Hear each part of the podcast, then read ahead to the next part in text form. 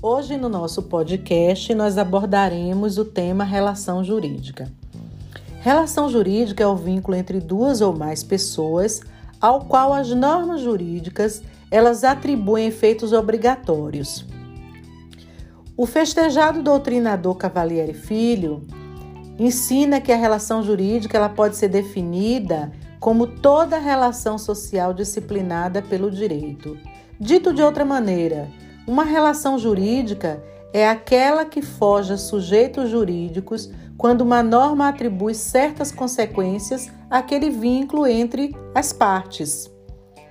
Define-se ainda por relação jurídica as relações sociais, porque é onde o ordenamento jurídico tem a preocupação de qualificá-las a fim de proteger as partes envolvidas e dessa forma consegue prevenir e aplicar as devidas leis quando se fizer necessário. Ainda, a relação jurídica ela tem como elementos o sujeito ativo e o sujeito passivo. O sujeito ativo trata-se do titular ou a parte principal daquele vínculo, daquela relação. Já o sujeito passivo é aquele a quem fica destinado às obrigações.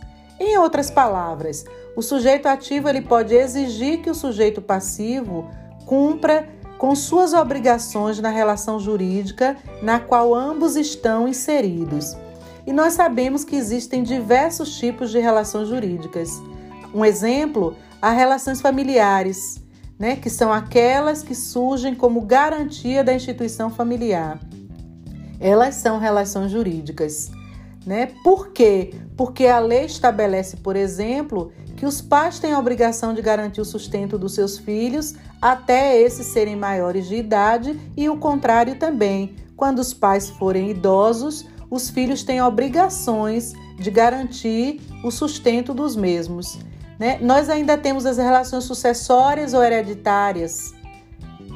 Que é, o que significa isso, Pro? Significa dizer que essas relações sucessórias e hereditárias, elas contemplam os direitos e as obrigações daqueles indivíduos que são sucessores de alguém que faleceu. Quer dizer que vão herdar os bens que aquele falecido deixou. Espero que tenham gostado e aguardo vocês no nosso próximo podcast.